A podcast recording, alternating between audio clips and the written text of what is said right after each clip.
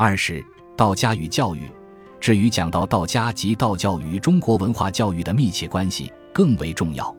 我们都只知道中国过去教育的目的，大体是走儒家孔孟思想的路线，为建立人伦道德，至于修身、齐家、治国、平天下而教育，所谓功名科第，仅是他的余事而已。然而，因为后儒对于道、佛两教素来便有视为异端的因习观念。所以，对于道家与道教在中国教育文化上的功劳，都是阳奉阴违，忘其所以。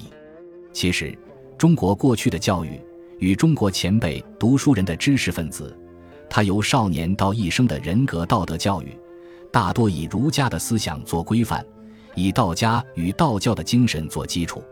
这是什么理由呢？这便是道教两本书的力量，即《文昌帝君阴志文》。和《太上感应篇》这两本书的内容，等于便是道家与道教的借条，也就是中国文化教人为善去恶的教育范本。他以天道好还、福善祸淫的因果律做根据，列举许多做人做事、待人接物的条规，由做人做事而直达上天成仙的成果，都以此为标准。从汉魏开始，经近代鲍朴子的提倡。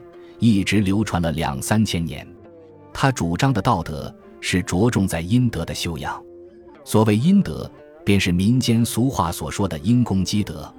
因公是不求人知、被人所不见、人所不知的善行，如明求人知，已非阴德了。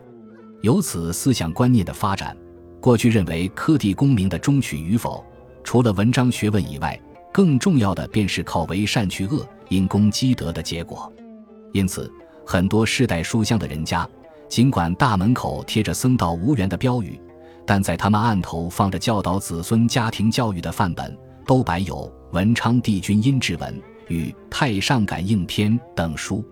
这种精神与风气，在中国文化教育界中一直延续到十九世纪末期为止。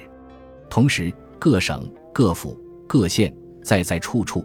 都有文昌阁与魁星楼的建筑，它与东岳庙、城隍庙、三官大帝祠庙等巍然并峙。所谓紫铜文昌帝君，从唐以后便兴盛风行，是专管文运的神道；魁星也是专管科第功名、赏善罚恶的文运之神。乃至由此普及到戏剧方面，如过去的唱戏，包括京戏、地方戏等，当开锣上台以后。首先出场的便是魁星，其次才是跳家官、招财进宝。戏剧到了最后完场时，便是关公拖着偃月刀来敬台。这样的一个戏剧文化思想，它是代表什么意义？大有文章，可以值得深长思也。本集播放完毕，感谢您的收听，喜欢请订阅加关注，主页有更多精彩内容。